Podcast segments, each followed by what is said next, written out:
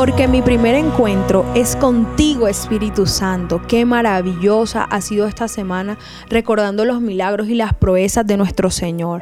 Padre, gracias por un nuevo día donde nos sigues ministrando, donde nos sigues llenando y recordando que eres Dios todopoderoso. Mi nombre es Isabela Sierra Robles y te doy la bienvenida a un nuevo tiempo devocional con el Señor. Hoy quiero invitarte a la palabra que está en Éxodo capítulo 13, pero esta vez del verso 1 al 4.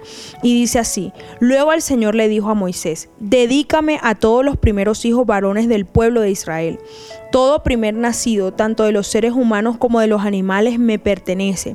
Entonces Moisés dijo a los israelitas, este es un día para recordar por siempre. Es el día que salieron de Egipto donde eran esclavos. Hoy el Señor los sacó con la fuerza de su mano poderosa. Recuerden no comer nada que contenga levadura. Miren qué poderoso es el Señor y miren cómo se deleita cuando nosotros le damos a Él el primer lugar. Miren cómo se deleita cuando nosotros recordamos lo que Él hace por nosotros. Y este el Señor está instituyendo una dedicación de los primeros hijos varones y de todo primer nacido de los animales.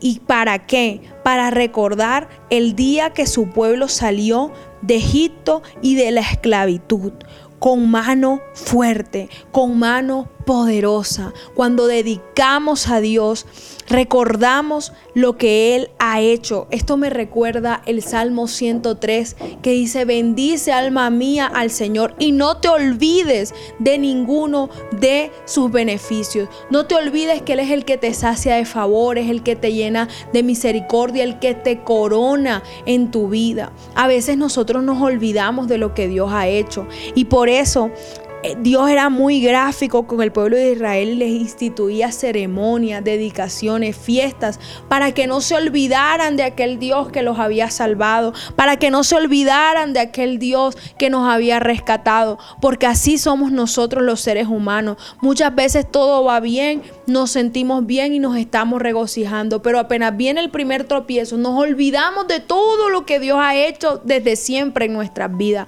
Hoy te digo, así como el pueblo Haz marcas en tu casa, anota en un papel, en una libreta, haz un dibujo y recuerda todos los milagros que Dios ha hecho para que cuando te sientas triste tú te remitas a esos milagros, tú te remitas a esas promesas, a esos cumplimientos y nunca te olvides que Dios siempre es bueno contigo, aun en medio de las dificultades y que Dios nunca cambia. Él es el mismo ayer, hoy y por los siglos. Dios te bendiga.